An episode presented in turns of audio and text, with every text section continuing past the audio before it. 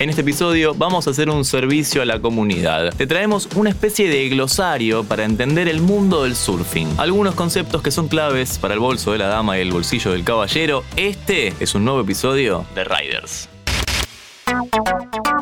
Riders. Parte de surfear es saber buscar la ola y para eso es clave seguir algún reporte, aprender a leer el mar, sus corrientes, la playa a la que vas a bajar a surfear y también entender algunas palabras claves que figuran en estos reportes. Para eso nos comunicamos con una voz más que autorizada, alguien que sabe muchísimo del tema, creador de la web Estado del Mar.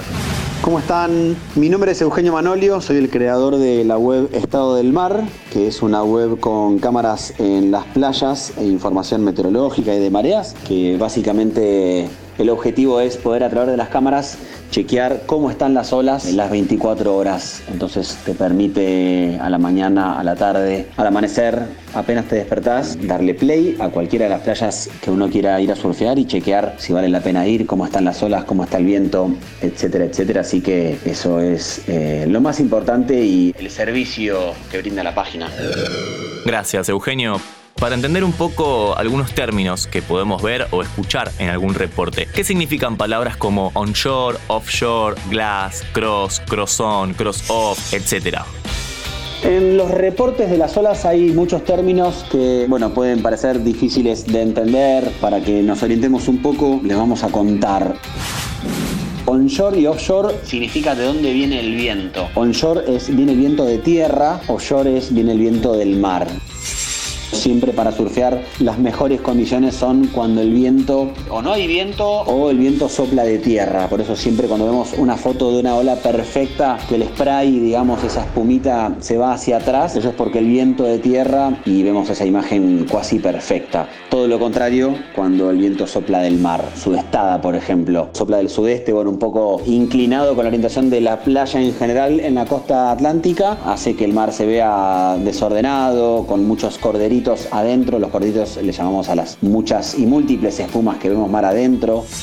Y glass es cuando el mar parece un espejo. Viene del término espejo o vidrio en inglés. Cuando el mar está totalmente planchado, pero se ve la ondulación que está llegando perfectamente hacia la costa, esas líneas inmaculadas. Es cuando se dice que el mar está glass. Lo más lindo es cuando está glass con olitas. Estas palabras no solamente las encontramos en los reportes, tal vez al momento de tomar tu primera clase las escuchás porque son muy comentadas entre surfistas. Y algo de lo que se habla mucho también es sobre mareas. Eugenio, ¿qué significa?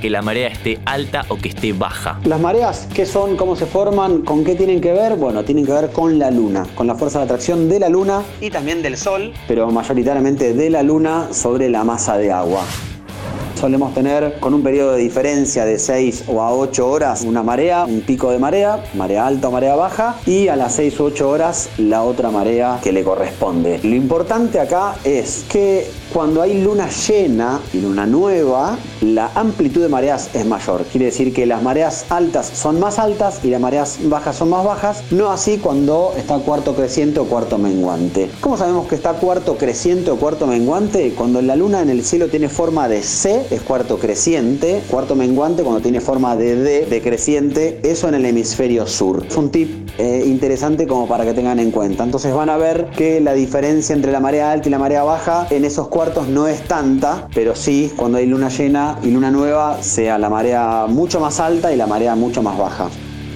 Por estas cosas decíamos que es importante conocer bien el lugar en el que está surfeando.